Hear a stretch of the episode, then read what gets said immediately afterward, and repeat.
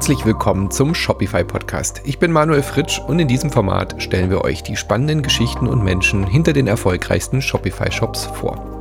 Heute unterhalte ich mich mit Lionel und Gerald von Room in a Box. Bei Room in a Box kriegt ihr Möbel aus Pappe. Wie die beiden auf die Idee gekommen sind, was eine Kostümparty mit der Gründung zu tun hat, wie die beiden sich kennengelernt haben, wie die Idee entstanden ist und warum sie es nicht bereuen, am Anfang sogar selbst Kartons ausgeliefert zu haben. Das alles und noch viel mehr erfahrt ihr wie immer heute im Podcast.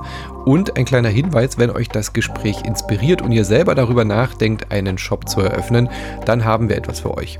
Geht auf shopify.de-podcast. Dort findet ihr ein 40-seitiges exklusives E-Book, was wir für euch zusammengestellt haben, das euch die ersten Schritte in den eigenen Shop erleichtert. shopify.de-podcast. Und jetzt viel Spaß mit dem Gespräch. Wir sind Room in a Box. Wir sind ein Möbel-Startup gewesen. Mittlerweile sind wir kein Startup mehr, denn wir sind schon seit 2013 am Markt. Ähm, angefangen hat alles mit der Idee, dass wir ein ganzes Zimmerset aus äh, Pappe hergestellt in eine Kiste packen wollten. Und ähm, genau, ich bin Lionel. Ich habe Gerald äh, im Studium kennengelernt. Ähm, und ähm, genau, er hatte ursprünglich die Idee, ja, genau, das war eigentlich eine, eine ganz lustige Sache. Ich war in der Zeit ähm, mit meinem mit meinem Studium eigentlich soweit fertig. Ich habe mit Wirtschaftswissenschaften studiert, das ist in der Nähe von Dortmund. Und ähm, hatte, mir war eigentlich klar, dass ich nicht in Witten bleiben muss, um meine Bachelorarbeit zu schreiben, bin dann nach Berlin. Und in Berlin gab es damals ein Programm, das war ganz neu. Das nannte sich Design Thinking. Das war damals ein total heißes Eisen. Mittlerweile ist das, ja, sage ich mal, ziemlich bekannt und eher auch schon ziemlich mainstreamig. Das ist ein Innovationstool. Und das habe ich dann für ein halbes Jahr da gemacht, während ich meine Bachelorarbeit geschrieben habe. Und während dieses Design Thinking haben wir ein Research-Projekt gemacht und da ging es um nachhaltige Möbel und wir waren auf einer Nachhaltigkeitsmesse und da stand ein Konzeptmöbel, ein Sessel aus Wellpappe und ich, mir waren Pappmöbel damals noch gar kein Begriff und ich habe das angefasst und habe mich draufgesetzt und fand das halt total schön. Erstmal war es total warm von den Materialien. Es war erstaunlicherweise extrem stabil dafür, dass es aus Pappe war. Das hat mich sofort geflasht, dass man so stabile Möbel aus Pappe bauen kann. Und äh, ja, hab, hab mich dann damit sehr stark auseinandergesetzt. Also es hat mich in Beschlag genommen. Meine damalige Freundin meinte dann auch zu mir, Gerhard, ich habe noch nie gemerkt, dass du für irgendwas so begeistert bist. Und das äh, hatte mich dann halt total in Beschlag genommen und habe dann sehr lange, auch als ich eigentlich andere Sachen hätte tun sollen, darüber nachgedacht, wie man denn Möbel aus Pappe bauen konnte und habe mir halt dann so als Vivi den Markt angeguckt und habe halt gesehen, dass es da, wo schon äh, in Berlin gibt's noch Stangendesign, die machen das schon seit 20 Jahren Pappmöbel, aber das hat mir eigentlich nicht so, also ich hatte da andere Ideen einfach. Ähm, das sind gute Möbel auch, sehr gute Möbel und das ist auch sind auch bewusst etabliert, aber wie, bei mir kam dann direkt so die Idee, wenn ich Möbel aus Pappe mache, dann äh, müssen die auch Vorteile gegenüber herkömmlichen konventionellen Möbeln haben. Und habe mhm. dann halt angefangen, äh, Skizzen zu machen. Und habe dann immer allen Leuten erzählt, hier Möbel aus Pappe, man müsste Möbel aus Pappe bauen. Und viele haben mich halt belächelt und dachten halt, was für eine beknackte Idee, das geht auch sofort kaputt. Und irgendwann habe ich dann, war ich dann wieder in Witten und musste meine Masterarbeit verteidigen und war dann auf einer WG-Motto-Party. Ich weiß gar nicht mehr, was ich verkleidet war. Ich hatte auf jeden Fall schon gut einen Sitzen und habe dann Lionel kennengelernt, haben mir halt auch erzählt, hier, wir müssen Möbel aus Pappe bauen, oder ich will Möbel aus Pappe bauen, das ist total cool. Und er dann halt so auch im Suff so, ja, oh, cool. Und war dann halt einer der ersten, die halt nicht gelacht haben, sondern das ernsthaft gut mhm. fanden. Und der Hintergrund ist halt auch, dass Lionel in einem Welperwerk im Controlling gearbeitet hatte und dadurch da auch schon Bezug zu hatte zu dem Material und da auch ganz andere Beziehung zur Wellpappe als nur irgendwie so ein äh, komischer Milchkarton, der sofort kaputt geht, sondern wusste halt auch, dass es verschiedene Qualitäten mhm. der Pappe gibt und dass es durchaus stabil sein kann. Und dann haben wir uns nach zwei Tagen nochmal auf einen Kaffee zusammengesetzt, als wir Nüchtern waren. Und so hat die ganze Sache dann eigentlich vor ja, ähm, knapp zehn Jahren ihren Lauf genommen. Lionel, weißt du noch, als was Gerald verkleidet war, oder du? ich, ich kann mich noch dran erinnern, das, das war so eine äh, Party, ich glaube, es war Helden und Schurken war das Motto. Ich glaube, ah, ich war genau. mit ein paar mit ein paar Kommilitonen als äh, Panzerknacker verkleidet. Ich weiß nicht mehr, was Gerald äh, für ein Kostüm hatte, aber vielleicht hilft das Gerald auf die Sprünge. Ja, ja, das, das, war schon. Ich glaube, ich bin da auch auch echt eiskalt ohne Kostüm aufgeschlagen. Äh, das würde ich mir zutrauen, dass ich das einfach boykottiert habe. Aber ich weiß es auch nicht mehr. Keine genau, einfach sagen Bad Taste. Ich dachte, es ist eine Bad Taste Party. Ich bin da zu mich selbst gekommen. Ja, genau. genau so. Okay.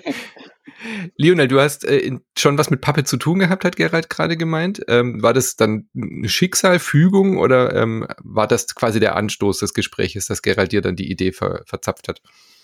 Also erstmal, ähm, ja, Schicksal, man könnte es so betiteln. Es war einfach ein reiner Zufall, dass wir uns auf der Party erstmal treffen, miteinander quatschen. Ähm, dass man sich aber erzählt, was man vorher gemacht hat, ist gar nicht mehr so ungewöhnlich. Bei uns in der Uni war nämlich früher zumindest die Voraussetzung, dass man, bevor man anfängt zu studieren, mal über den Tellerrand schaut, eine Ausbildung macht oder irgendwie schon arbeitet. Also man musste mindestens ein Jahr Praxiserfahrung vorweisen. Und ähm, ich habe damals in einem Webhappenwerk gearbeitet im Controlling. Das hat sich einfach über Kontakte so ergeben, damals nach dem Abi. Dann schaut man halt, wen kennt man und ähm, da gab es halt ein, im Freundeskreis jemand, der ein Pappmöbelunternehmen hat. Und ähm, dann habe ich da gearbeitet, war super trocken eigentlich, äh, im Controlling zu arbeiten. Ich hoffe, die hören jetzt nicht zu. Aber es sind halt sehr viele Zahlen gewesen und ähm, es war auch sehr langweilig dann irgendwann tatsächlich, weil sich der Tagesablauf sehr wiederholt hat. Aber ich habe einen guten Einblick bekommen in die ähm, Wellpapierbranche, Wellpappbranche und ähm, fand das Material auch sehr spannend, weil es eben, obwohl es sehr leicht ist, trotzdem sehr tragfähig ist und aus Recyclingmaterial auch besteht und relativ günstig ist. Hm. Und deswegen konnte ich auch direkt was damit anfangen, als Gerald meinte, äh, er hätte Bock, Pappmöbel zu bauen. Und ich hatte da davon abgesehen auch schon immer Lust, ein Unternehmen zu gründen. Ich habe ja auch Wirtschaftswissenschaften studiert in Witten. Und ähm, hatte aber noch nie die richtige Idee und dann, dann war es sozusagen ein, ein gutes, äh, ja, ein guter Wink vom Schicksal, dass da jemand dahergelaufen kommt, der eine gute Idee hatte, an die ich auch geglaubt habe und dann haben wir losgelegt und haben erste Gespräche geführt mit Webhub-Unternehmern. Ja, das Witzige, das Witzige an der Stelle ist eigentlich, dass, dass Lionel immer Unternehmer werden wollte und ich wollte eigentlich nie Unternehmer werden. und, und so ist dann, sind wir dann beide Unternehmer geworden. Also das ist dann schon, schon ein lustiger Zufall eigentlich. Mhm. Aber ich glaube nicht, also Leon, Lionel meinte eben so ein bisschen, dass das nur Zufall ist, dass das irgendwie, also dass wir uns getroffen haben, klar ist Zufall, aber ich glaube, dass das dann ähm, auch funktioniert oder dass dann daraus was geworden ist. Also oft ist es ja so, dass Ideen so zwischen Leuten aufpoppen und dann sagt man ja, das macht man und dann hat man so diesen Euphorie-Peak und dann geht es halt, verliert sich das wieder. Aber ähm, ich, also ich glaube, das hat auch funktioniert, weil, ähm, weil wir halt einfach auch dran geblieben sind und halt mhm. äh, auch dann gewisses Sitzfleisch einfach ähm, hatten bei der Umsetzung. Naja, und du hast ja weiterhin für die Idee gebrannt. Das heißt, du hast dich dann auch mit der Idee anfreunden können, okay, wenn ich diese Idee umsetzen will, Möbel aus dem Material zu machen, dann muss es wohl eine Gründung sein. Also dann ja. hat wahrscheinlich Lionel dir auch dazu äh, geholfen, so diesen Schritt zu gehen. Ja, das war das, er hat sich dann halt einfach aus der, aus der Euphorie ergeben. Also, ähm, also als ich dann, als die Idee da war und ich gemerkt habe, dass ich da Lust drauf habe, ähm, die Sache ist ja, wenn man so einfach so bei sich sitzt dann und sich sagt, so ich möchte gerne mal ein Unternehmen gründen, dann kann man sich das überhaupt gar nicht vorstellen. Äh, also man sieht da eigentlich nur die Hürden. Ich muss das wissen, ich muss das Geld haben, äh, habe ich die ganzen Kompetenzen, die ich brauche. Und was das halt für mich so der klärende Moment war, war halt einfach die, ähm, ja, die Motivation oder der, der starke äh, Wunsch, diese Idee umzusetzen war dann quasi der Katalysator dafür, um halt über diese ganzen, sage ich mal, defizitorientierten Gedanken einfach drüber zu springen und zu sagen, ja gut, dann müssen wir das halt lösen. Und das war, glaube ich, dann der Punkt für mich, wo es dann klar war, dass es geht. Und als ich dann mhm. Lionel getroffen habe und gesehen habe, dass wir, also wir sind von dem, vom Charakter her sehr, sehr unterschiedlich, aber wir können sehr gut miteinander arbeiten. Und ich glaube, das war halt auch so ein wichtiger Punkt, dass ähm, ich dann einfach das Gefühl hatte, ja, cool, wenn Lionel mit an Bord ist, da werden noch ein paar Kompetenzen abgebildet, die ich halt nicht habe. Ähm, mhm. Und dann ergänzt man sich halt einfach gut. Und ich glaube, das war dann auch nochmal wichtig für diesen Moment zu sagen, so wir gehen jetzt den Gründungsschritt, weil einfach dann auch so der äh, Moment da war, dass man sich das zugetraut hat in der Konstellation. Wie waren denn dann eure nächsten Schritte? Also ihr saß dann da beim Kaffee und habt gedacht, okay, das könnte, das könnte was sein. Wie seid ihr daran gegangen an die Sache? Habt ihr einen Businessplan geschrieben? Habt ihr euch Kredite besorgt? Erzählt mal ein bisschen. Also als erstes bin ich auf meinen früheren Arbeitgeber zugegangen, das Webhub-Unternehmen, wo ich nach dem Abi im Controlling gearbeitet habe. Und ähm, wir haben denen unsere Idee gepitcht, dass wir gerne Möbel aus Wellpappe machen wollen. Und die meinten dann direkt, ja, haben wir auch schon mal gemacht. Ist ganz interessant, ganz nett, aber sehen wir jetzt irgendwie nicht so ein Riesenpotenzial drin. Und ähm, haben da so mehr oder weniger eine Abfuhr bekommen, sind dann noch zu einem anderen Wellpapp-Unternehmen, auch aus dem äh, Bekanntenkreis hingefahren, haben mit denen gesprochen und haben auch von denen mehr oder weniger das Ähnliche zurückgespielt bekommen, dass es ganz nett ist und dass man mal drüber nachdenken könnte, aber so richtig haben die auch nicht dafür gebrannt. Und ähm, wir haben dann auch noch viel darüber nachgedacht, ob das überhaupt so sinnvoll ist, mit jemand anderem, also im Webhub-Unternehmen, das zusammenzuentwickeln, weil man natürlich auch gerne selber die Rechte an den Designs haben möchte. Und dann dachten wir, okay, vielleicht ist es auch besser, wenn wir das irgendwie selber mhm. machen, gründen selber ein Unternehmen. Und ähm, dann haben wir von so einem Stipendium erfahren in Berlin, das Beuth Gründerstipendium, das gab es damals. Da haben wir uns dann drauf beworben und da haben wir tatsächlich dann auch einen Businessplan geschrieben für. Haben uns, äh, ich glaube, für zehn Tage bei Gerald in der Wohnung hier in Berlin eingeschlossen. Bin ich damals aus Witten noch, aus dem Studium, extra rübergekommen und wir haben wirklich nichts anderes gemacht, als an diesem Businessplan zu schreiben wirklich äh, sehr lange Schichten geschoben und dann haben wir das, äh, ich glaube, am, am letzten Tag, wo man es abgeben musste, spät abends noch persönlich im Briefkasten bei der Beutelschule eingeworfen. Ja. genau. Und ähm, glücklicherweise wurden wir dann auch eingeladen, äh, um zu präsentieren vor mhm. einem Beirat einer Jury.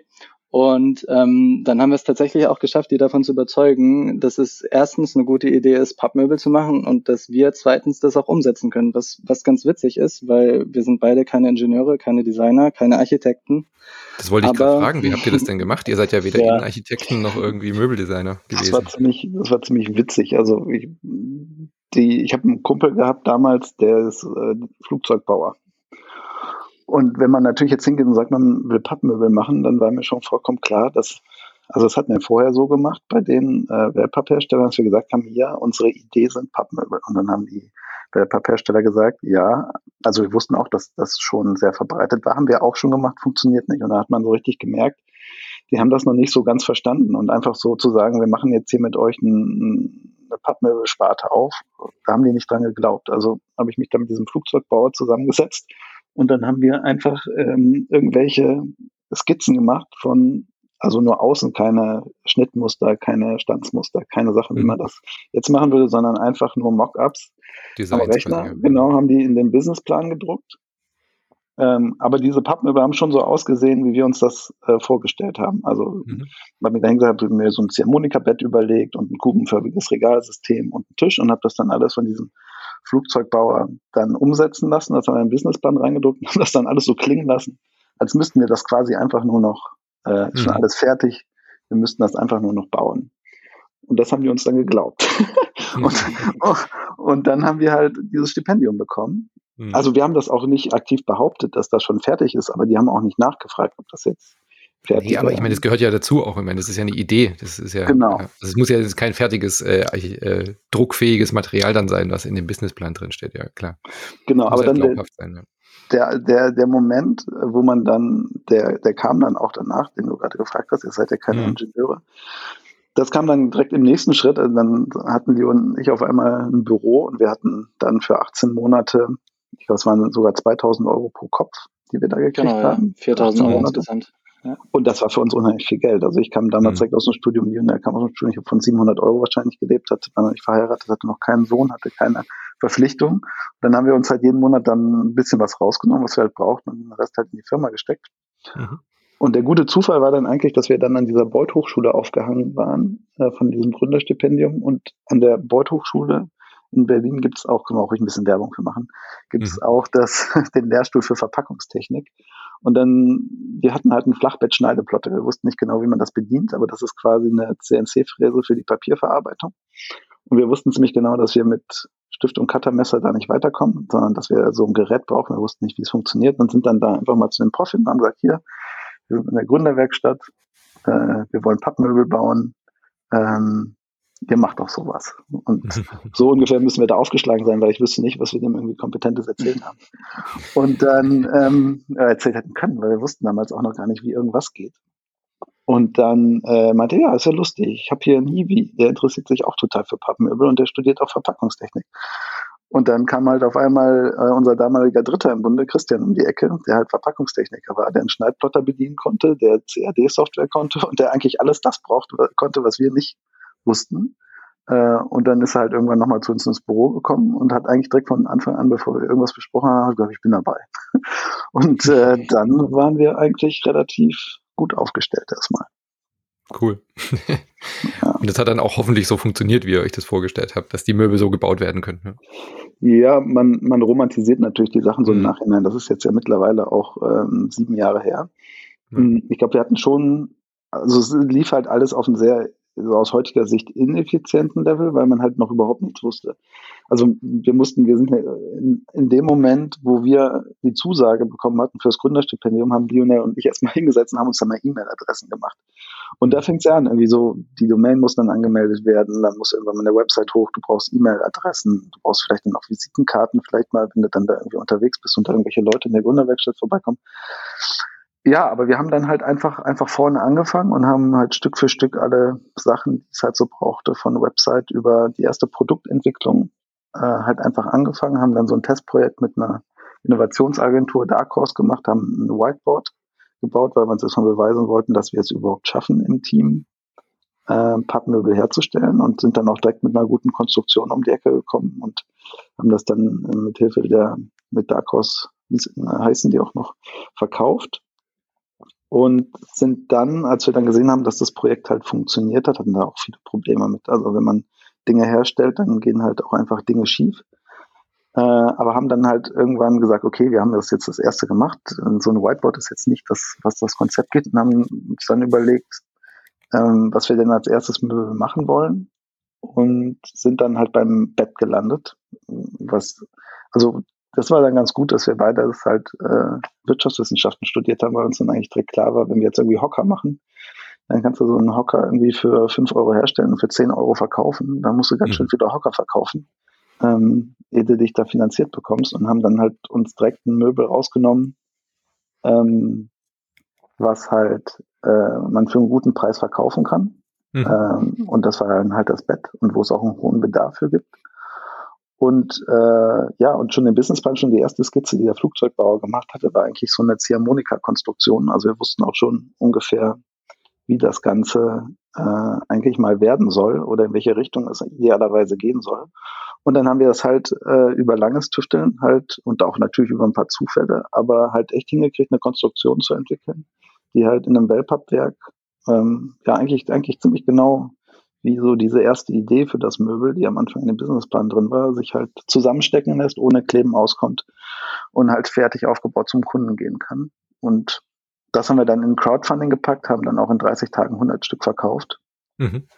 Und das war dann der Grundstein. Nachdem das Crowdfunding durch war, haben wir dann äh, einen Shop gebraucht und haben dann auch direkt, äh, sind dann direkt bei Shopify eingestiegen 2014 und haben damit dann halt unseren ersten Store zusammengeklickt und äh, mhm. sind dann. Das heißt, ihr habt das Glück gehabt, gleich bei Shopify zu landen. Da habe ich schon viel andere äh, Leidensstories hier gehört. ja, dass wir bei Shopify gelandet äh, sind, war jetzt auch kein Zufall, sondern das lag daran, dass wir diesen ähm, dieses Whiteboard-Projekt mit Dark Horse zusammen Stimmt, ja. auch äh, auf Shopify einen Shop hatten. Und daher kannten mhm. wir das schon und dann war es auch mehr mhm. so, ja, kennen wir schon, dann nehmen wir das jetzt auch. Da müssen wir uns nicht nochmal ein neues System reinarbeiten. Und damals war Shopify aber noch gar nicht äh, fit für den deutschen Markt. Da gab es noch richtig viele Anpassungen, die man leider machen musste, damit der rechtssicher ist. Mhm. Ja, ja ihr wart sehr früh war, dabei auf jeden Fall. Ja, ja auf jeden Fall. Das äh, war leider noch überhaupt nicht abgestimmt, aber wir haben uns da irgendwie durchgearbeitet und das alles angepasst und den eigenen Shop gemacht. Und am Anfang natürlich, äh, es gibt so ein ganz witziges Zitat, äh, einen Online-Shop zu eröffnen, ist wie eine Boutique zu eröffnen in der 15. Etage von einem Hochhaus und unten kein Schild dran zu schreiben, dass oben die Boutique ist. So ungefähr haben wir uns auch gefühlt damals, weil sich natürlich erstmal nicht viele Leute in den Shop rein verirrt haben, weil mhm. und, und, und das Suchvolumen nach äh, Papp Bett ist wahrscheinlich auch relativ selten, ja. Ja, wobei man da halt auch sagen muss, dass es gab halt, es gab halt schon das Pappbett äh, von, von der Mitbewerber, das halt aus Einzelteilen zusammengesteckt war und was halt auch schon eine relativ große Fanbase zu der Zeit hatte. Also es war auch schon ein gutes Produkt, was funktioniert hat. Insofern hatten wir den Vorteil, dass wir halt den Markt nicht komplett neu aufgemacht mhm. haben. Also wir haben den Markt, glaube ich, jetzt in den letzten Jahren auch maßgeblich mitentwickelt.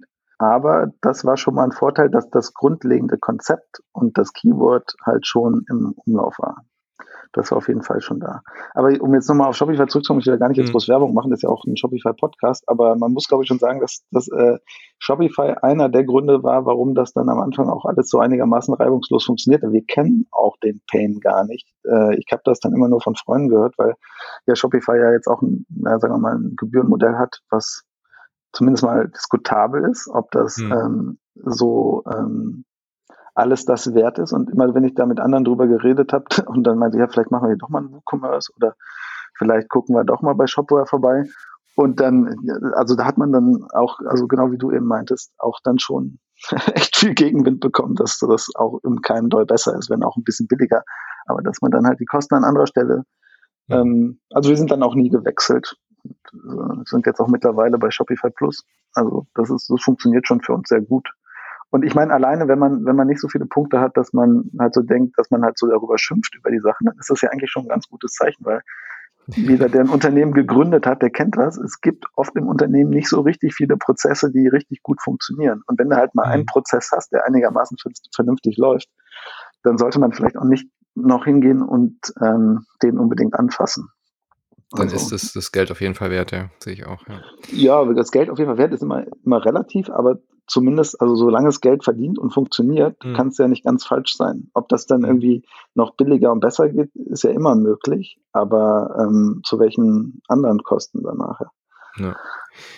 Leonel, du hast gerade gesagt, äh, Boutique im 15. Stock, das finde ich einen ganz guten Punkt, da würde ich gerne nochmal anknüpfen, weil was habt ihr denn dann äh, gemacht, um die Leute in den 15. Stock zu bekommen?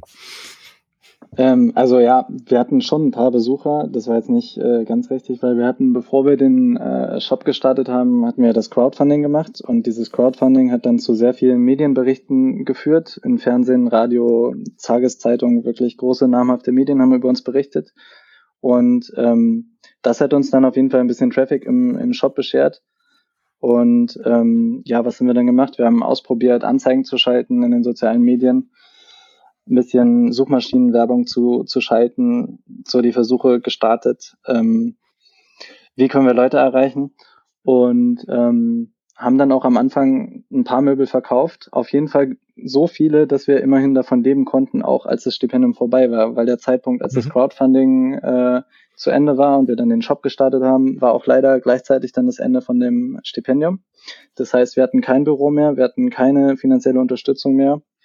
Wir hatten hatten und haben bis jetzt auch nicht äh, Investoren mit an Bord. Also wir haben das komplett aus eigenen Mitteln, abgesehen vom Finan äh, von dem Stipendium, hochgezogen. Mhm. Und dann wurden wir quasi ins kalte Wasser geschmissen und haben dann. Also ihr seid aus Glück dem Stipendium dann direkt in den, äh, aus dem Cashflow heraus weiter. Mhm. Ja. Genau, okay. richtig. Ähm, sind dann ausgezogen, äh, haben zum Glück auch äh, passenderweise eine Werkstattfläche gefunden in Lichtenberg, wo wir auch heute noch sitzen, Zumindest haben wir da noch die Werkstatt, aber die Büroräume sind mittlerweile ausgelagert, aber auch im gleichen Gebäude und sind ein bisschen größer geworden. Und ja, haben dann, haben uns auch sehr viel mit äh, Sonderanfertigung tatsächlich beschäftigt. Darüber äh, kamen dann auch echt einige Anfragen für Messebau und so weiter und haben dann viele ähm, vermeintlich lukrative Projekte auch angenommen. Also es sind dann Aufträge, wo man mal ein paar tausend Euro mitmachen kann für einen Messestand die aber auch sehr, sehr viel Arbeit und äh, Koordinierungsaufwand äh, bedeuten. Und oft kam dann auch am Ende irgendwann um die Ecke, ja, was ist denn eigentlich mit Brandschutz? Ist es eigentlich brandschutzzertifiziert? Und dann, dann ist es im Zweifelsfall alles wieder komplett geplatzt und die ganze Arbeit mhm. war umsonst gewesen. Und ähm, ja, das musste man dann abbrechen, weil Brandschutzzertifizierungen sind bei Vape aber nicht so einfach. Da muss man Riesenmengen abnehmen. Mhm. Also es sind wirklich, ich weiß nicht, ich kann es nicht in Fußballfeldern ausdrücken, leider. Das wäre sonst ein bisschen besser, sich das vorzustellen, aber es sind tausende Quadratmeter auf jeden Fall. Ähm, und dieses Sonderanfertigungsthema haben wir dann auch irgendwann sein gelassen und äh, haben dann versucht, Möbel weiter zu, entwickeln, haben aber auch erstmal mhm. das Bett weiter verbessert aufgrund der Nachfrage, weil wir hatten erst äh, nur ein Bett, was bis 1,40 Meter Breite ging und auch nur in braun, nur in einer Farbe. Und dann haben wir das Feedback bekommen, dass die Kunden gerne auch andere Größen hätten, kleinere Betten, größere Betten und ähm, auch andere Farben. Also wir haben auch Umfragen gestartet und dann haben wir Stück für Stück auch immer weitere Farben hinzugefügt, das Bett verbessert. Also es heißt ja jetzt auch Bett 2.0, weil es die zweite Version ist. Ähm, und ähm, Genau, das hat auf jeden Fall äh, ein deutliches Umsatzwachstum gebracht. Ich glaube, wir haben es verdoppelt quasi, Gerrit, oder? War das nicht? Durch das ja. Bett? Was, was ja. halt auch am Anfang recht gut war, also wir haben ja Crowdfunding gemacht, weil wir halt dieses ja, Boutique-Problem auch hatten und dann haben wir halt, unsere, unser Denken war halt auch damals, dann nehmen wir uns doch eine Plattform, hm. die schon Traffic hat und Crowdfunding war damals sowieso noch viel mehr ein Thema als heute, das war noch ja. relativ frisch und das war noch irgendwie gehypt, äh, bevor das halt so durchkommerzialisiert wurde. Und das war eigentlich ganz gut, weil wir hatten dann nach der Crowdfunding-Kampagne schon äh, direkt, äh, ich weiß gar nicht, das waren 150 verkaufte Produkte, oder Leo? Genau, wir hatten Betten und äh, so Nachttische hatten wir auch damals das Papier. Genau. Ja, um die, die unheimlich kompliziert herzustellen waren und eigentlich gar kein Geld verdient haben. Aber das Gute war halt, dass wir nach dieser Kampagne halt schon mal 150 äh, Kunden dann auch hatten, die mhm. alle diese Möbel zu Hause stehen hatten. Und ich glaube im Nachhinein, dass das ein großer Faktor war, weil wenn jemand in so ein Schlafzimmer reinläuft oder in eine Studentenwohnung und da steht ein Pappbett, dann wird man darüber reden, weil das ist ja mhm. schon ein relativ großes Möbel. Und ich denke im Nachhinein, dass das eigentlich schon gerade so ganz am Anfang äh, schon ein ganz guter Move war, um mal irgendwie in Berlin ins Gespräch zu kommen, wo du halt auch eine sehr aktive äh, junge Szene hast. Und das hat uns, glaube ich, sehr geholfen am Anfang und war quasi dann so ein Sprungbrett rein in den eigenen Shop. Und wie Leo sagt, haben wir dann halt auch einfach immer angefangen, neue Prozesse auszuprobieren. Also ein bisschen Facebook-Marketing, ein bisschen Google-Marketing und haben halt immer das, was funktioniert hat, beibehalten und weiter geschärft. Und also mittlerweile werden alle Kanäle von Agenturen betreut. Das mhm. würde ich dann mal so als die letzte Ausbaustufe dann auch bezeichnen. Aber das ging halt dann über Jahre, dass wir halt dann immer weiter die Zielgruppen geschärft haben und immer versucht haben, genauer anzusprechen und immer weiter. Das andere, was wir halt gemacht haben, das ist auch ganz wichtig, dass wir von Anfang an sehr gutes Bildmaterial, also von dem vor allem, was wir dachten, dass es sehr gutes Bildmaterial ist. Mhm. Wenn ich mir die Fotos von früher angucke, dann ähm, ja, schüttelt man schon so ein bisschen mit dem Kopf, was wir teilweise gemacht haben. Mhm. Äh, aber das, wir haben die direkt das äh, Bildmaterial Druck fertig auf die Webseite in eine Presserubrik zum sofortigen mhm. Runterladen eingestellt. Und das hat auch schon teilweise was gebracht, weil wenn dann Redakteure, die sind ja auch im Herzen gerne effizient, ich will jetzt mal nicht sagen faul, aber wenn die dann halt auf einer Seite sind und halt direkt das Bildmaterial haben und direkt die Story, dann steigt halt auch die Wahrscheinlichkeit, dass das abgedruckt wird, wenn die ja, Geschichte. Das kann ich aus eigener Erfahrung bestätigen. Also nichts ist mhm. schöner, als so einen eigenen Pressebereich bei, bei äh, so, so ja. sowas vorzufinden und gutes Bildmaterial ist total wichtig. Ja. Genau, und das haben wir halt dann auch irgendwie intuitiv richtig gemacht. Und dadurch haben wir halt auch noch Berichterstattung bekommen. Also wir haben direkt dafür mhm. gesorgt, gutes Bildmaterial zu kriegen, das direkt sehr gut zugänglich gemacht. Und dann halt noch so mit ersten Performance-Marketing äh, Sachen angefangen. Und ich glaube, das war dann so, ein, so eine ganz gute Plattform. Und das Letzte, was wir auch noch richtig gemacht haben, war das Pricing. Das war auch ganz wichtig. Da hat mir noch ein Kommilitone damals, der auch aus dem Familienunternehmen kam, einen, ganz guten Tipp gegeben und dadurch hatten wir dann halt eigentlich einen Preis, der sich nachher als sehr richtig erwiesen hat. Der halt also erstmal gefühlt ein bisschen hoch angesetzt war, aber später hat man halt gemerkt, welche Kosten man denn eigentlich dann noch wirklich alles drin unterbringen muss. Also wenn man da mal mit gescheitem Marketing anfängt und solchen mhm. Sachen. Und das haben wir zufällig auch richtig gemacht. Und ich glaube, das war dann so ein, so ein Bündel aus Dingen von richtigen Entscheidungen, die wir halt einfach durch ja, gutes Nachdenken dann irgendwie auch getroffen haben. Und dadurch äh, war das halt dann ein ganz gutes Grundgerüst, auf dem man halt immer weiter aufbauen konnte. Ja. Und ähm, ja, das wurde dann über die Jahre halt immer geschärft und Stück für Stück alles verbessert und ausgebaut. Mhm viele richtige Entscheidungen getroffen. Oft macht man das ja auch aus dem Bauchgefühl so richtig, so wie du das gerade beschrieben hast, oder hat so ein, so ein Gefühl dafür. Gab es dann auch so Sachen, wo ihr jetzt im Nachhinein sagt, oh, das, das war irgendwie ein Fehlschuss? Also so ein bisschen diese Auftragsarbeiten habe ich schon rausgehört, mhm. aber gibt es noch irgend sowas, wo man, wo, wo man, wo ihr sagt, okay, hätten wir das jetzt uns quasi sagen können damals, das hätten wir nicht so gemacht? Ja, da gibt es noch ein paar Sachen. Also ich muss, ich muss mich daran denken, wie wir auch am Anfang diese Sachen, wenn wir was gebaut haben, dann sind wir, also dann sind wir zu Robben und Windjes mit den Öffis gefahren, haben uns eine Robbe gemietet. Das sind so ähm, Sprinter hier in Berlin. Das, das mhm. gibt es mittlerweile auch nicht mehr so. Haben das dann bei uns im Büro eingeladen und haben das dann zum Kunden ausgefahren. Haben ihm das dann eingestellt und gesagt, hier ist es und äh, schönen Tag noch. da hatten wir halt unheimlich viel Zeit. Und mhm. heutzutage würde man halt hingehen und würde bei irgendwo bei einem Kurier anrufen und würde sagen, für 28 Euro, komm das bitte einladen und bring das dahin und dann ist das in einer halben Stunde fertig. Und die haben da bestimmt mit diesen Auslieferungen teilweise den ganzen Nachmittag verbracht. Mhm. Mag richtig und falsch gewesen sein, war halt unheimlich aufwendig. Man hat natürlich die Leute dadurch auch kennengelernt und das war dann vielleicht im Nachhinein doch wieder wichtig. Ich glaube schon, dass äh, das nicht so unwichtig war. Also das waren halt ja. irgendwie unbekannte Produkte, wir waren unbekannt und äh, mhm. dieser persönliche Kontakt war bei manchen vielleicht gar nicht so schlecht. Ähm, also wir haben dann teilweise auch persönlich die Whiteboards aufgebaut. Ich erinnere mich noch dran, ich glaube, ja, obwohl Kundennamen soll, ich weiß gar nicht, ob man den nennen sollte, aber es sind auf jeden Fall viele größere namhafte Kunden auch in Berlin gewesen und ich bin vorbeigefahren bei einer Agentur und habe denen dann persönlich das Whiteboard da zusammengebaut und äh, mich nett unterhalten mit denen.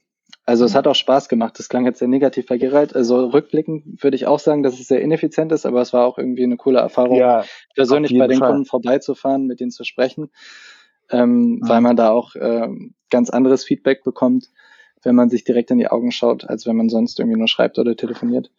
Ja, auf jeden Fall, wenn ich mir auch die, so, so die Szenen vorstelle, wie wir da beide in den Lieferwagen sitzen, irgendwie mit äh, Fenster runter und Kippe an, am Lenkrad und Musik gehört und dadurch, die, das waren, da war man halt auch so, das war halt alles noch nicht so ernst. Also das Mindset mhm. war ja damals auch immer so, ja, vielleicht klappt's und vielleicht fährt's vor die Wand und wenn es vor die Wand fährt, dann war es trotzdem lustig. Mhm. Und äh, ich meine, wenn diese diese Unbeschwertheit weicht ja irgendwann halt auch einer Ernsthaftigkeit. Also irgendwann hast du dann halt auch signifikante Kosten, wenn du halt deinen Marketingapparat halt so aufbaust und dann halt auch vorproduzierst und dann auf einmal alle möglichen Versicherungen und alle mögliche Software.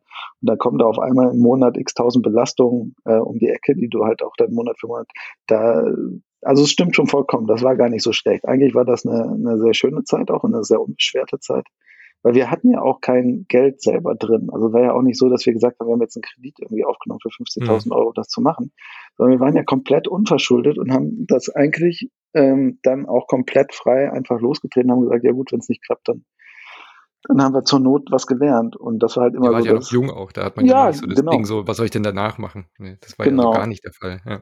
Und was man sich aber auch bewusst machen muss, ist, also wenn man jetzt so drüber nachdenkt, was hätte man anders gemacht? 2014 war für Möbel online noch eine ganz andere Realität. Also man muss sich auch bewusst machen, dass IKEA 2014 noch keinen Online-Store hatte. Es hm. war unmöglich bei IKEA 2014 ein Möbel online zu kaufen. Man musste in das Ladengeschäft. Und das ganze Online-Möbelthema, ich glaube Home24 kam dann irgendwann langsam um die Ecke.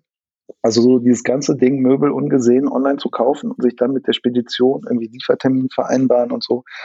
Das war alles noch über, also total in den Kinderschuhen. Und wir waren halt die Ersten, die halt gesagt haben, oder nicht die Ersten, stimmt gar nicht, das haben auch andere schon vor uns gemacht, aber wir haben darauf gesetzt, halt auf ein Geschäftsmodell im Bereich Möbel, was halt komplett ohne Ladenlokal funktioniert hat. Hm, und das gab ja genau. Und ja. das gab es halt 2014, also da waren wir auch schon ein Stück weit Pionier bei dem ganzen Thema. Und wenn man äh, jetzt, wenn man jetzt äh, sich das anguckt, ähm, dann würde man aus heutiger Sicht natürlich sagen, ja, du machst das Ding, dann baust du die Website und dann mhm. machst du den Performance-Kanal ABC. Aber diese ganzen Sachen, die man heute vielleicht machen würde, das hat man damals war das alles noch nicht so durchprofessionalisiert. Das heißt, das musste sich auch erstmal ähm, mitentwickeln, die Möglichkeiten, die man da fahren kann. Ja. Und das war noch ganz Und anders. euer Produkt hat sich aber auch angeboten, das gut online zu verkaufen, weil man es wahrscheinlich auch gut verschicken kann, oder? Oder stelle ich mir hm, das jetzt zu ja, einfach vor, dass es halt nur aus Pappe ist, in Anführungszeichen, und deswegen leicht zu ver versenden ist?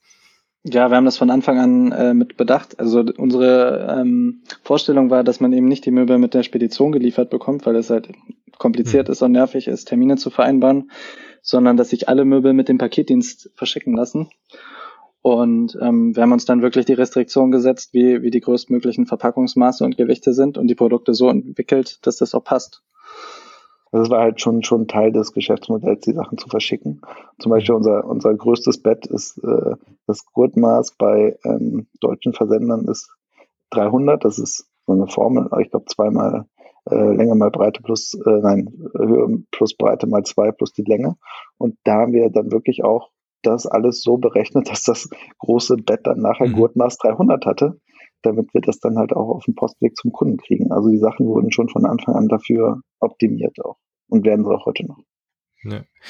Ihr habt bis heute kein Ladengeschäft. Habt ihr da mal ernsthaft drüber nachgedacht? Weil ich kann mir vorstellen, dass das ja gerade in Berlin so ein Pop-up-Store oder so würde ja theoretisch schon gut funktionieren, den Leuten das mal zu zeigen, wie es funktioniert, wie leicht es aufzubauen ist. Ähm, war das nie eine Option für euch? Ähm, ja, drüber nachgedacht haben wir schon, aber wir selber wollten das nicht umsetzen und können es auch zeitlich nicht umsetzen. Also dann müssten wir natürlich jemanden dafür einstellen, also quasi einen Store Manager oder so. Mhm. Wir haben schon tatsächlich mit Läden zusammengearbeitet, dass man das Bett in Läden angucken konnte. Und äh, können wir an dieser Stelle auch gerne mal ein bisschen Werbung für machen, egal wo in Deutschland. Wir sind auf jeden Fall offen dafür für Ladengeschäfte, die ihre Räume mit unseren Möbeln ausstatten möchten. Also zum Beispiel das Regalsystem, was wir haben, eignet sich super, um Produkte zu präsentieren. Und ähm, die Erfahrungen äh, mit diesem Showroom, den wir da hatten, die waren schon gut, aber ähm, bis jetzt haben wir das irgendwie noch nicht als so äh, prioritär behandelt, dass wir auf jeden Fall einen eigenen Store aufmachen. Das kann sich auch nochmal ändern, aber aktuell ist das nicht das, was als nächstes ansteht. Also jetzt gerade in diesen Zeiten in der Corona-Pandemie ist es ja auch ein bisschen schwierig, sowas zu planen. Man könnte natürlich jetzt überlegen, ob wir das für die Zeit danach machen. Aber ähm, es ist in Berlin ja auch gar nicht so einfach, äh, bezahlbare Immobilie in einer ja. guten Lage zu finden. Ja, oder so vermischt ja. mit eurem Büro ist keine Option. Ja, das kann man irgendwann sicher mal machen. Aber ich meine, das, die Sache ist ja auch, du brauchst ja auch eine gewisse Produktive. Also gerade nehmen wir mhm. mal an, du machst jetzt irgendwie ein, äh, Ladenlokal in der Innenstadt auf, wo du viel Laufkundschaft hast, dann, äh, ich sag mal, so, so ein Bett ist auch kein Möbel, was man eben mitnimmt. Ne? Also das muss man sich vom Konzept auch sehr gut äh, überlegen, äh, ob das wirklich sinnvoll ist, da jetzt Ressourcen in so ein Ladenlokal zu äh, investieren. Das wird sicherlich irgendwann mal vielleicht im gesamten Mix äh, Sinn machen, aber halt auch dann, wenn du die entsprechenden Produkte hast. Im Moment ist es, glaube ich, einfach so, dass wir halt die Sachen einfach sehr gut online äh, vorstellen können, dass halt auch die Marke, wir haben sehr viel Wert darauf gelegt, durch sehr guten Customer Support und gute Produktqualität halt uns äh, auch überall in den Bewertungen ähm, gut zu stellen mit den Kunden. Und das hat sich halt auch bewährt, glaube ich. Also wenn du überall gute Bewertungen bekommst, dann kriegst du auch so einen gewissen Vertrauensvorschuss ähm, dadurch. Und ich glaube, es ist, ähm, das steht für uns ähm, erstmal nicht an erster Stelle, dann Ladenlokal zu machen. Ich glaube, für uns macht das, wie Diana gerade schon erzählt hat, mehr Sinn, halt eher darauf zu achten, dass die Möbel ausprobierbar sind, damit viele Leute halt erste Erfahrungen mit einem Pappmöbel machen können, weil immer noch viele denken, okay, wenn ich mich da auf den Hocker setze, dann bricht der direkt mhm. zusammen. Dann setzen sich, ja. setzen die sich wirklich auf den Hocker und dann denken die, okay, alter Schwede, wie stabil ist das denn bitte? und das ist, glaube ich, eher das, was man erreichen möchte mit einem, einer physikalischen mhm. Umgebung. Und dann kann man das halt super convenient äh, online zustellen lassen. Und ja. dafür sehen wir halt eher den, dann auch das Konzept, dass wir sagen, wir statten andere Gewerbetreibende günstig aus und kriegen dafür die Möglichkeit, unsere Kunden dann auch dahin zu schicken. Und so hat man dann eigentlich eine ganz gute Win-Win-Situation und eigentlich alles das abgedeckt, was man dann auch äh, braucht. Also ja. wenn jemand ein schönes, schönen Schuhladen hat oder die kleine, kleine Boutique, meldet euch gerne. Genau, ja. wir leiten das gerne weiter, also meldet ja. euch bei uns oder direkt bei Room in a Box. Sehr schön. Ja, das sind bestimmt einige ZuhörerInnen dabei, die da Interesse haben. Mhm. Ähm, Corona hattet ihr gerade schon angesprochen. Ich habe hier im Podcast jetzt mit vielen Leuten gesprochen, die alles, was, was mit Inneneinrichtung zu tun hat, eher davon profitiert haben. Habt ihr das auch gemerkt? Und wie hat euch die Corona ähm, aber so aus der Logistik oder vom Arbeitsumfeld her äh, belastet? Ja, wir haben das auf jeden Fall gemerkt, also auch im positiven Sinne. Ähm, und zwar dadurch, dass alle oder, oder viele Leute den Großteil äh, auf jeden Fall von zu Hause gearbeitet haben, hat auf einmal unser Monkey Desk, äh, unser Stehschreibtisch, sehr viel Aufmerksamkeit mhm. bekommen.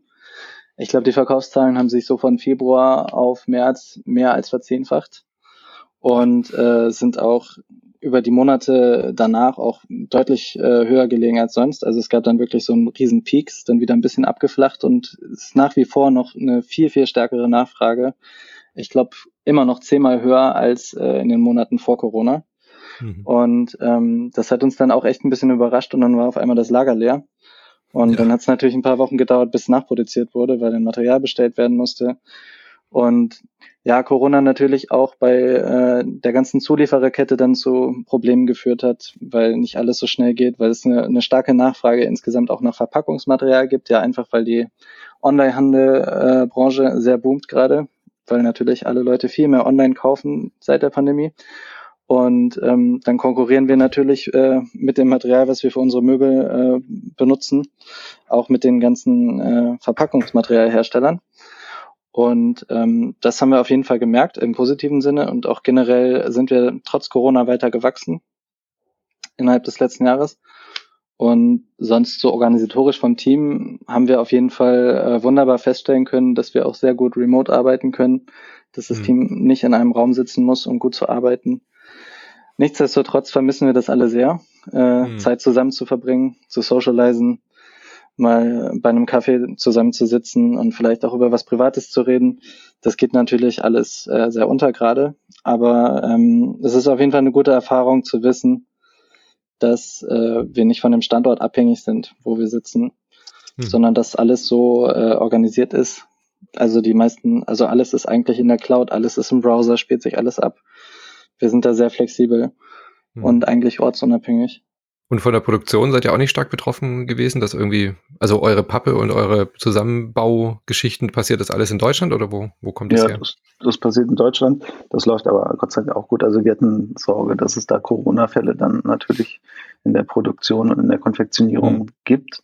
Aber da gab es Gott sei Dank keine Einschränkungen durch. Also das ist relativ zuverlässig durchgelaufen. Genau, die, haben auch, äh, die haben auch gut Vorsorge getroffen tatsächlich, haben dann neue Schichten eingeführt für uns auch, dass dann nicht mhm. äh, alle Leute auf einmal ausfallen, falls es dann zu einem Corona-Fall kommt, sondern dass die dann aufgeteilt sind, die Leute, wie es jetzt auch gerade ja zur Debatte steht mit den Schulen, mhm. dass Kinder auch aufgeteilt werden, genau, sehr ähnlich. Ist Pappe wirklich so teuer geworden? Also ich kenne das so ein bisschen aus der Spielebranche tatsächlich, dass die Brettspielhersteller und die ganzen Verlage da immer jammern, dass Pappe immer teurer wird. Da seid ihr doch dran schuld, oder? das ist ein Tropfen auf den heißen Stein, den wir da machen.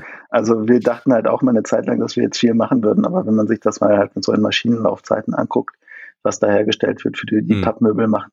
Das ist, äh, sage ich mal, jetzt äh, nicht mehr so ganz so wenig in den letzten Jahren, aber es ist auch immer noch äh, nicht so, dass wir da, glaube ich, irgendwie äh, einen marktrelevanten äh, Umsatz fahren. Das glaube ich nicht. Ähm, es ist einfach der Versandhandel, glaube ich, der halt in den mhm. letzten Jahren ja. so stark äh, zugenommen hat, der halt da nur zu einem äh, unheimlichen Nachfrage hochkam. Und was halt auch da, dazu geführt hat, ist, dass die ähm, Papierhersteller, ich glaube, das war vor einem Jahr oder so, dass die seit längerer Zeit ähm, endlich mal, also was endlich mal wieder, aber den Mut zusammengenommen haben und dann alle gemeinsam die Preise erhöht haben. Und das hat halt auch zu einem, zu einem großen, äh, zu einem großen Preisanstieg in dem ganzen äh, Wellpapp-Sektor geführt, dass halt einfach die Papierpreise dann angehoben wurden von den Papierpreisproduzenten. Aber ich glaube, es sind halt dann so zwei Sachen, die da ja. zeitgleich passiert sind. Ja, aber der Onlinehandel trägt da auf jeden Fall die größte Rolle, das denke ich auch, ja. Ja, wir hatten also wir hatten auch zeitweise das Problem, dass wir, dass wir sehr stark für kämpfen mussten. Also wir hatten Gott sei Dank die Situation, dass sich äh, bei uns mit der Papierpreiserhöhung gleichzeitig auch ein äh, Wachstum in den Verkaufszahlen ergeben hat und dadurch konnten wir halt die Preise stabil halten, weil wir über die höheren Mengen. Eigentlich denkt man jetzt wie, wie immer so schön, ja, Skaleneffekte. Je mehr ich verkaufe, desto günstiger kann ich die Sachen hm. dann ähm, dann nachher abgeben. Aber was man halt total vergisst, gerade wenn man das über so eine Zeit wie sieben Jahre macht, ist halt das Thema Inflation und halt auch ähm, ja die höheren Gemeinkosten, die halt mit so einem Projekt einhergehen und dann halt auch Preisanpassungen bei allen anderen Themen, höhere Versandkosten, höhere mhm. Papierpreise. Ähm, also ja, und die, wenn man halt ein professionelles Marketing betreibt, dann verschlingt das auch immer mehr Geld. Also es ist gar nicht so, so einfach, diese, diese immer viel gepredigten Economies of Scale dann wirklich so durchzuziehen hm. äh, wie man sich das wünscht. Aber da hilft euch ja eure Erfahrung äh, vom Studium und im Controlling sicherlich, die Zahlen im Auge zu behalten. Ja, es hilft einem vor allem da nicht, nicht, nicht komplett nicht große Fehlgriffe zu machen. Ne? Ja. Das äh, hilft einem schon. Äh, aber ich glaube, so die, die Maßnahmen, die wir machen, also das will ich auch nochmal den Leuten mit auf den Weg geben, die halt denken äh, oder überlegen zu gründen. Also diese Defizitorientierung ist da auf jeden Fall fehl am Platze. Ähm, also ich kann das jetzt noch nicht machen, weil ich halt nicht Wirtschaft studiert mhm. habe oder so. Das ist halt vollkommener Humbug. Also die Sachen, die wir, klar, hilft einem das Grundgefühl, aber erstens kann man sich noch jemanden dazu suchen, der das dann vielleicht ein bisschen besser kann als man selber und dann im Team arbeiten. Äh, aber die Sachen, die man jetzt was halt komplex ist, ist die Masse an Themen, die man hat, aber nicht unbedingt die Tiefe der Themen. Also das ist so mhm. meine Einschätzung äh, von Gründen. Und für viele Sachen gibt es halt unheimlich simple Lösungen. Also mit, mit ganz normaler Algebra kommt man halt ähm, kommt man halt auch äh, durch einen Finanzplan durch, wenn man den rudimentär hält und jetzt gerade nicht so ein super komplexes äh, Produkt hat. Ähm, also das würde ich nur dazu sagen, dass ich, ich glaube, dass jeder, der äh, in der Schule Mathe hatte, halt auch eigentlich das Handwerkszeug hat, um gründen zu können. Ja, oder Excel bedienen kann, genau. Ja, genau. Ja.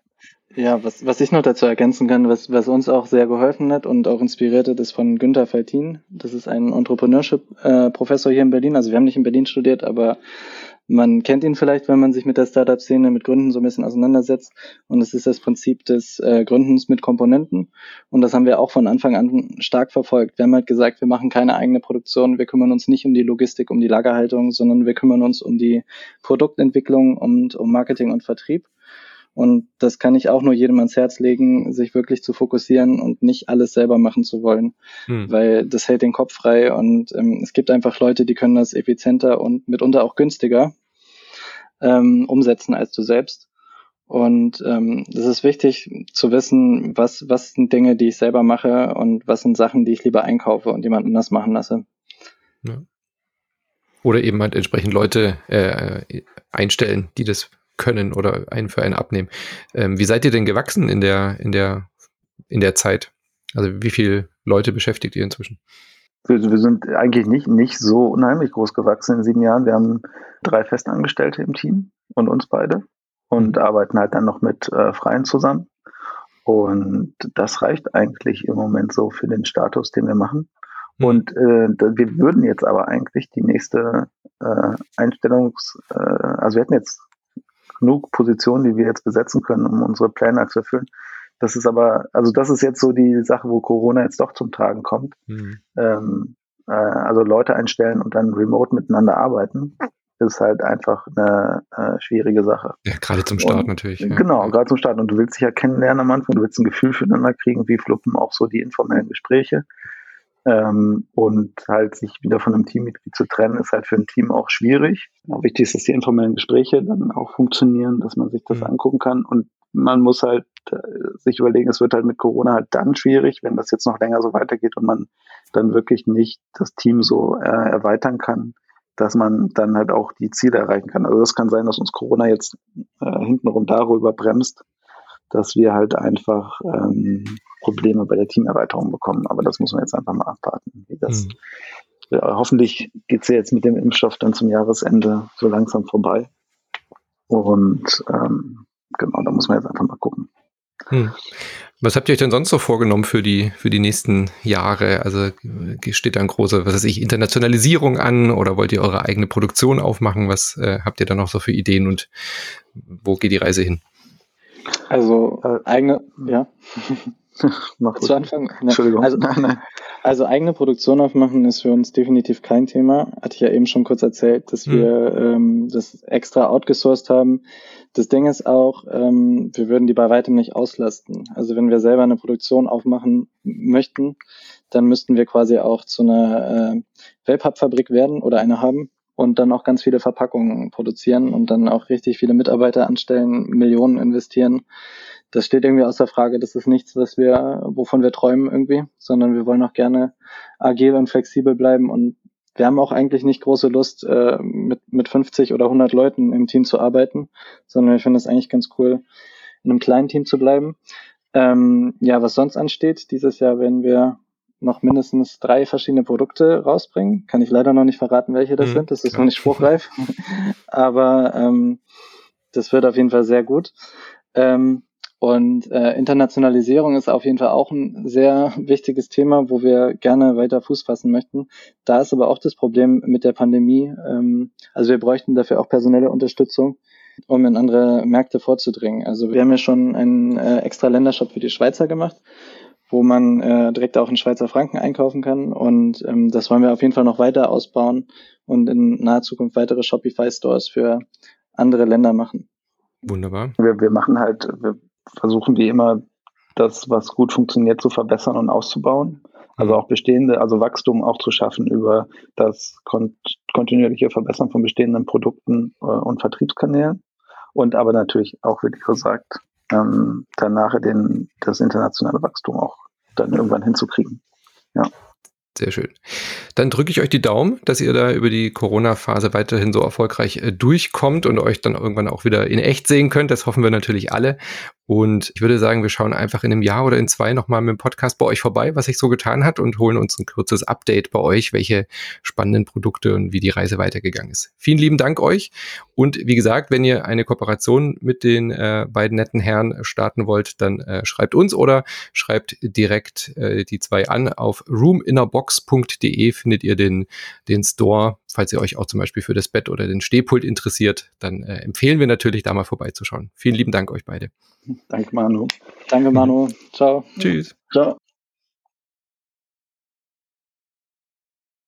So, das war's wieder für heute mit unserem Gespräch. Wir sind auch nächste Woche am Mittwoch wieder mit einer neuen Folge am Start. Ihr findet uns überall, wo es Podcasts gibt, auf iTunes, Spotify und Co. Und wenn ihr selbst Lust auf E-Commerce bekommen habt oder einen eigenen Shop habt oder aufmachen wollt, dann haben wir etwas Besonderes für euch. Klickt auf www.shopify.de-podcast. Dort gibt es ein kostenloses 40-seitiges E-Book, was wir exklusiv für euch zusammengestellt haben, mit einer Schritt-für-Schritt-Anleitung für den ersten Online-Shop. Exklusiv für euch, für unsere Podcast-Community shopify.de-podcast. Viel Spaß beim Ausprobieren und wir hören uns nächste Woche. Tschüss! Música